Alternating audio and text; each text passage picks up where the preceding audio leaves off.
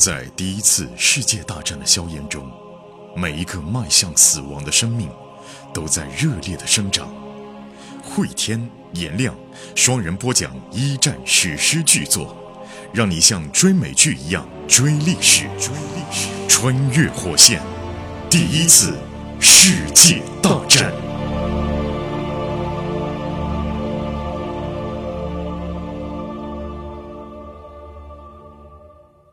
穿越火线一战，各位好，我是颜亮。我是回天。呃，前情回顾啊，一战已经正式开局了。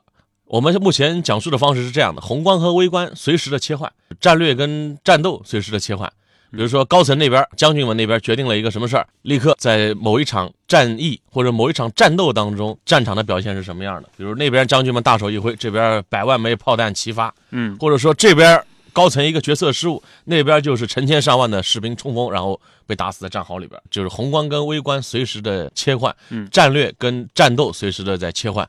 在上集当中，我们就讲到了德国一开始是想执行他们的施里芬计划的，对，在一战开局之前，先全力的拿下法国，俄国这边先让他杀，但是呢，有点意外的是啊，俄国出兵快，哎，俄国出兵这么快是他们没有想到的。德国的贵族们现在也有其他想法了。对呀、就是有一些贵族们觉得我们的财产不能就这么让德国人这么进来，嗯而且还有一个原因，经过他们的这个军事情报分析，后来发现俄国的这个军队怎么这么的业余，对，不堪一击，被一支德国的部队吊着鼻子走。沙俄的第二集团军就这么孤军深入，没有补给的情况下就跟过来了，嗯那不如掉头就打吧。所以诸多的变量在其中，而我们的主人公之一格雷格里，他就身处在这支孤军深入而且极其业余的第二集团军当中，马上就要遭遇到一场战争了。对呀、这个格雷格里呢，他是和士兵们遇到了一条小溪啊，赶快在这儿补水。格雷格里逊说：“我也放放水吧，离远一点方便一下。”结果走在一棵粗壮的松树前，就听见呢左边有响动。仔细一看啊，哇，吓一大跳！几米之外有一个德国军官骑在一匹黑颜色高头大马上，这是他们到目前为止见到的第一个敌人，对对吧？咱们也说了啊，因为之前德国人是把东线放开来让你杀，到目前为止，沙俄的第二集团军连一个敌人一枪都没放呢。对，当时碰到了一些。之前啊碰到一些德国老百姓，不过德国老百姓好像也不拿这个太当回事啊，该过日子照过，该做生意照做啊。啊、那现在是遇到德国兵了，其实目前德国呢是在诱敌深入，嗯，军官啊正用望远镜朝俄国军营歇脚的地方瞭望。格雷格里呢不明白他在看什么，因为有树林嘛，格雷格里也不知道他到底观察的位置是自己部队的哪一个角落。但是呢，格雷格里很清楚的是，如果说自己被这个军官发现了，那自己多半就没命了。于是呢，格雷格里小心的系上裤子，拿着步枪悄悄的往后躲，躲进了树丛。突然呢，那个德国军官啊动了一下，格雷格里吓得打了个哆嗦，就趴地上了。不过呢，呃，德国人熟练的调转马头向西，马扬起四蹄，一路小跑的就走了。这个小细节啊，就嗯真的说明德国人其实是在有预谋的，把沙俄的第二集团军往里放继续的往里放，嗯一边放一边看，哎，走到哪儿了啊？嗯差不多了啊。是啊，是啊，格雷格里就看到德国人跑了嘛，他就急匆匆的回到了队伍里面，向中士报告，就前文讲到的那个脾气很坏的加弗里克中士。格雷格里报告说呢，我见到了一个德国兵啊，就在那边，我撒尿的时候正好看到他了，他戴着一个有尖刺的头盔，骑在马背上，拿望远镜东看西看，我也不知道他是干嘛的，看上去是个侦察兵啊。加弗里克气死了，说他是个侦察兵，你怎么不开枪打他呢？啊，摸了个舌头啊，应该。呃，对呀、格雷格里才意识到，哦，对呀、我也是兵啊，哎，我应该一枪打死那个德国人啊，而不是慌忙的逃回来啊。格雷格里就是觉得很窝囊啊，而且这个沙俄的指挥官啊，也真的是经验不足。这会儿他应该意识到的不是说你没把他摸，原来我们的行踪全部都在德国人的掌控之中啊，应该是这个反应。这个加弗里克呢，他想想看啊，确实。敌人知道我们在哪儿，但他只想到呢，呃，阵地转移一下，他没想到你前面讲的这个战略方面啊。对，诱敌深入。他就想呢，哎呀，那我们现在的位置暴露了，那倘若说自己被炮击了，该怎么办呢？于是加弗里克跑过去找那个托姆恰克少尉，托姆恰克嘛，就前面讲的那个小孩少尉嘛，小孩少尉就迅速的召集了一次、呃、临时的军事会议啊，接下来就发展的很快了，机枪部队将自己的武器卸下了车，一个营啊，一个营六。六百个人啊，六百个兵力呢，从南到北铺成了长达千米的战线，有一部分战士是放在前面打头阵，其余的人呢跟在后面，大家慢慢的就向着落日的余晖移动啊，就不能待在原来的地方，而且呢准备战斗。几分钟以后，第一发炮弹就落下来了，嗯。啊，它在空中呼啸而过，越过树冠，落在格雷格里身后不远的地方，轰的一声，哎呀，那个小孩少尉啊，托姆恰克就说：“哎，格雷格里，你还是有功的，呃，幸亏你讲了这个事啊，要不然的话，我们阵地上全都被轰啊、死了。正好就怼我们头上了嘛。嗯呃，不过呢，德国人好像不止一个侦察兵，就肯定还有其他人看着。后面的炮弹啊，就朝着俄军队伍现在越来越近的地方就落下来了。格雷格里身边的战友都慌神了啊！他们不停地看四周，端着步枪，好像准备把炮弹打下来。还有士兵呢，直瞪瞪的就盯着天上，在嘴里面喃喃自语。总之吧，一切的一切都是有人想办法在杀掉自己啊！格雷格里如遭雷击啊！格雷格里呢，拼命的想用什么办法能安全一点。于是他发现自己用手啊在地上刨洞。但这个又有什么用啊？大家都不知道炮手能够看到什么，到底是山上有瞭望哨啊，旁边还有侦察兵啊，还是传说当中啊德国的高科技那种望远镜能够穿透树林，把所有人看得一清二楚呢？那时候就是俄国人认为这德国人肯定有秘密武器啊。那现在呢？你看几百个人成群移动，隔着树林，感觉。德国人也是看得一清二楚。现在德国的炮手们啊，似乎已经找到了正确的射程，接连的有几发炮弹就飞落下来，有的已经打中了俄国这边的士兵。屠杀开始了。对，泥土如喷泉一般的掀了起来，战士们尖叫着啊，炸碎的尸体横空飞过，格雷格里是魂飞魄散，现在什么事都干不了啊，连自保都很难。呃，除了等着炮弹击中自己或者打偏了落在别处之外，好像做不了其他的什么。于是格雷格里拼命的向前跑，好像这能管点用。其他的人呢，看到格雷格里跑，六百多个人跟着也就一起跑，都不知道往什么地方，总之就冲啊，就冲下去了啊！格雷格里手里汗津津的握着步枪，炮火也是越来越紧密，很快就分不出单个的炸弹了，就耳边的轰鸣是持续不断，就像不停的在旁边过火车一样。随后呢，整个营似乎是跑出了炮手的射程，因为炮弹呢纷纷在身后炸落。过了一会儿，格雷格里才明白自己不应该庆幸，人家停止炮击是有原因的，自己正前方出现了一挺机关枪，正在朝自己扫射。格雷格里惊恐地发现啊，自己已经冲到了敌军的阵地上。哎呀，天哪！机关枪啊，子弹就向着俄军狂扫，打烂了地上的树叶，劈开了树干啊！格雷格里听见旁边有一声惨叫，回头一看，就是那个小孩少尉托姆恰克一头栽倒在地上，指挥官都被杀了。呃，对呀、这个托姆恰克的脸上前胸全是血，有一只眼球被打爆了啊！呃，托姆恰克挣扎着，疼着大叫啊！格雷格里呢，勉强知道一点怎么样包扎伤口，可是眼睛被打爆了，怎么处理啊？这时候啊，格雷格里脑袋上就重重的挨了一巴掌。那个中士脾气很坏的那加弗里克就迅速的就在拉格雷格里说：“快跑啊，你这个呆叉！就是你待在这里是没有用的。嗯，其实呢，轰死了。呃，加弗里克等于救了格雷格里一把。这个真正打仗的时候嘛，老兵还是有。用的。德国人这套打法，炮兵轰，嗯。步兵攻，嗯，炮，兵轰完步兵攻，步兵攻完再炮兵轰，哎。就这么简单的两轮，基本上沙俄军队已经招架不住了。哎，格雷格里呢又盯着那个托姆恰克稍微看了一会儿，好像。这个小孩已经断气了，站起来往前跑吧，火力就更加的猛烈啊！这时候呢，格雷格里他的恐惧就变成了恼怒，就敌人的子弹让他心里面燃起了一股怒火。老子什么错事都没做，你们为什么？你为什么 要杀我？哎，于是呢，格雷格里他心中的这种怒火啊，逐步的就冲散了自己的理智和恐惧。猛然间，格雷格里什么都不想做，他就想杀死那帮混蛋。在眼前一两百米外啊，空地上，格雷格里能能够看到战壕里面伸出来的脑袋和带刺的头盔。于是呢，格雷格里单膝跪地，躲到一棵树桩后面，借着树桩向外窥探，举起步枪瞄准一个德国兵的头盔，第一次扣动了扳机，但什么事都没发生，因为格雷格里想想，哦，我忘记打开保险栓了。新兵啊，都这样啊。格雷格里呢，他把步枪放下来，坐在树干的后面，拧动那个大大的圆形的旋钮，打开枪栓。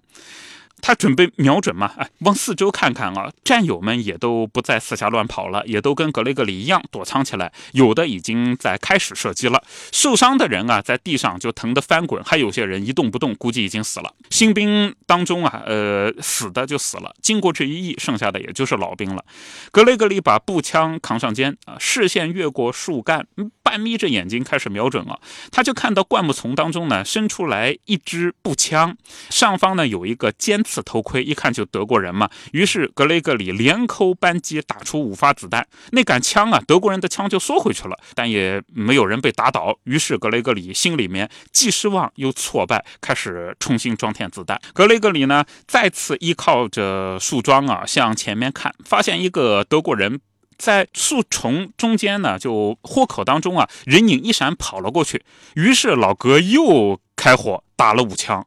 但是仍然什么作用都没有，所以格雷格里想呢，这个实战的难度啊，确实比打靶训练要难很多。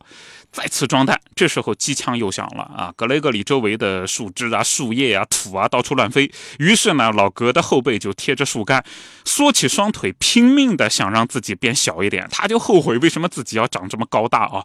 但是听声辨位，那挺机枪的位置应该在左前方两百米开外的地方。等到枪声停了以后，就听到那个老兵加弗里克就吼：“你们这帮傻叉，瞄准那个机枪，快点，趁他们装子弹的时候赶快射击啊！”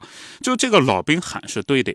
啊，如果说大家一直闷在那儿，迟早被打死，没有任何希望。这必须赢，不是说现在投降就能活的意思。你必须打赢了才能活下来啊！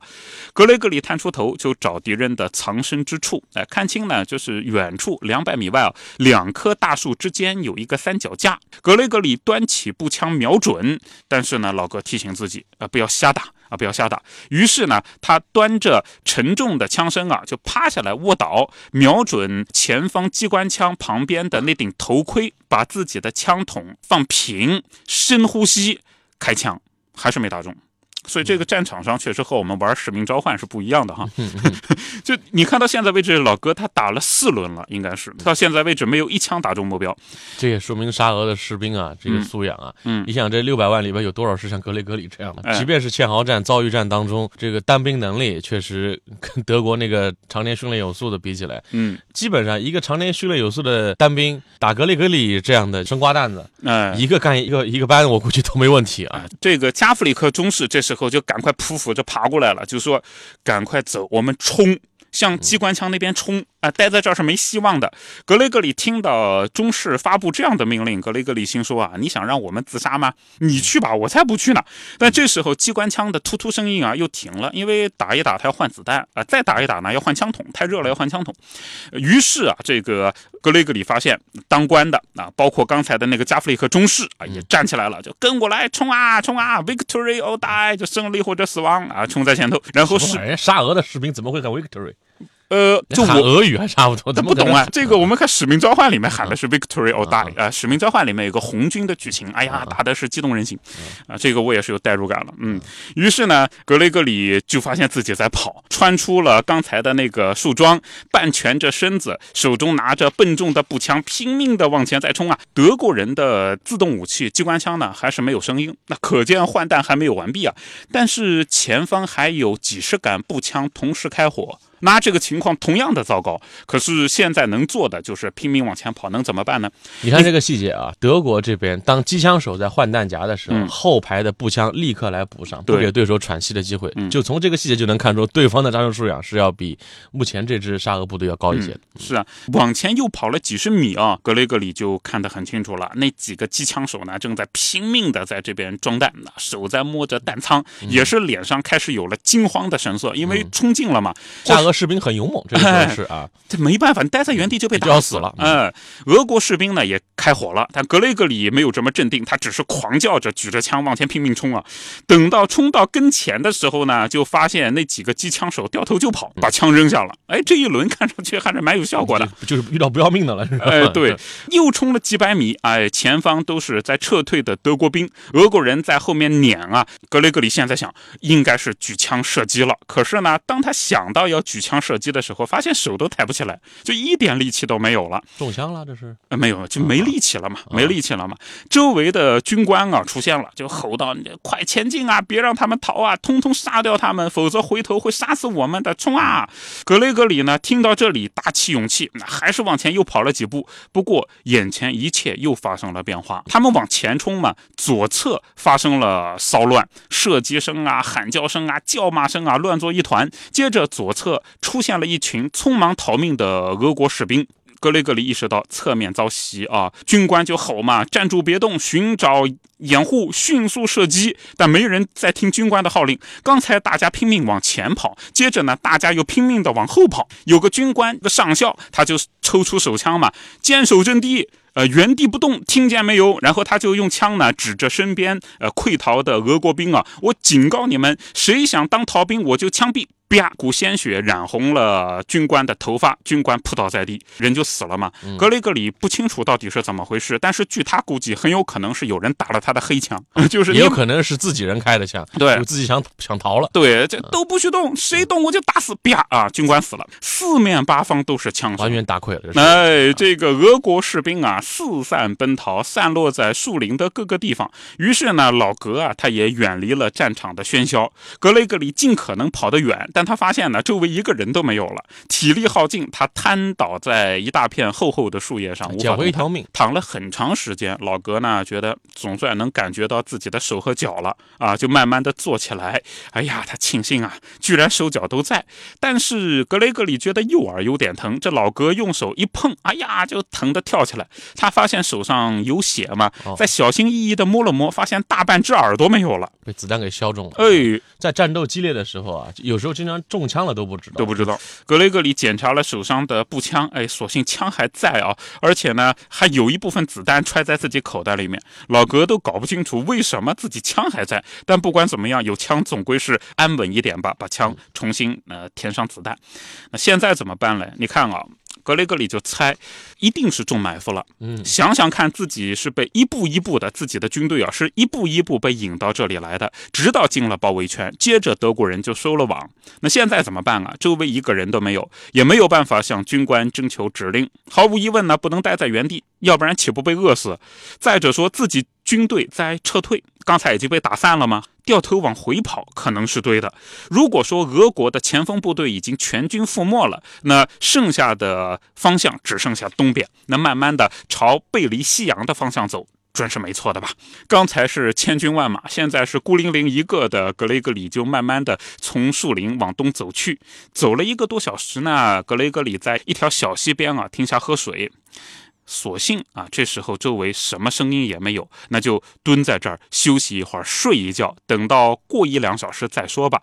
正在格雷格里打瞌睡的时候，身边呢听到了悉悉嗦嗦的声音。他睁眼一看啊，哇，旁边又有一个德国军官骑在马背上，距离呢十几米，正在慢慢的穿过树林。这个人没有注意到全在小溪边上的格雷格里。格雷格里就拿过步枪，掰开保险栓。哎，这次他记得掰开保险栓了。跪在地上，把枪扛在肩上，瞄准德国人的后背。那个德国军官离自己多远呢？那个侦察兵呢？离自己十五米。那步枪瞄一个十五米开外的人还是很容易的。在一瞬间啊，那个德国人好像感觉到了什么，就突然一下子转过身来。格雷格里同时扣动扳机，枪声在宁静的树林里面就“梆”的一声震耳欲聋啊！马向前一跳。德国军官的身子一歪，摔倒在了地上，打中了。哎，一只脚。格里格里在战斗当中打死的第一个第一个人。嗯，一只脚呢卡在马凳里面。格雷格里周围先停下来，看看周围有没有人，没有人，枪没有引来其他人。他朝军官那个被打死的德国军官跑过去啊，看看呢，军官是死的透透的了。这军官死的也冤枉，哎，被溃兵打了个黑枪。这个德国军官啊，长得很帅，一头齐刷刷的金色短发，绿色的眼睛，相当漂亮。啊，是不是沃尔特呢？我告诉你，不是啊。格雷格里打开军官的鞍囊，里面找到了地图、望远镜，更好的是有香肠和黑面包。啊，格雷格里就饿得发慌，见到香肠就咬下去啊，吃到食物的美妙感觉让自己几乎流下眼泪。而地上呢，被打死的那个人正用将死的绿眼睛瞪着自己。格雷格里也算受了一次战斗的洗礼了。嗯哎，回去以后杀了一个德国的军官嗯啊，这个也算成半个老兵了啊。嗯但咱们这儿啊，就是从一场战斗来说起，就是说到战略的话，这也就是前面我们所说到的，当德国的将军们觉得，哎，这一支孤军深入的沙俄第二集团军原来是这么的业余的时候，反过来绞杀，所以具体反映在战斗上。啊，我们刚才看到的这一幕看到的这一幕啊，一场屠杀当中，沙俄的第二集团军到底损失有多少？德国人打赢了这一役之后，对他们的其他的整个的战略计划又会有什么样的影响？我们在下一集当中跟各位继续来讲述。好，穿越火线这一集就到这里。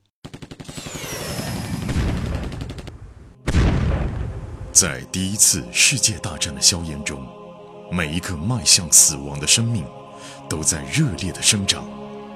慧天、颜亮双人播讲一战史诗巨作，让你像追美剧一样追历史。追历史，穿越火线，第一次世界大战。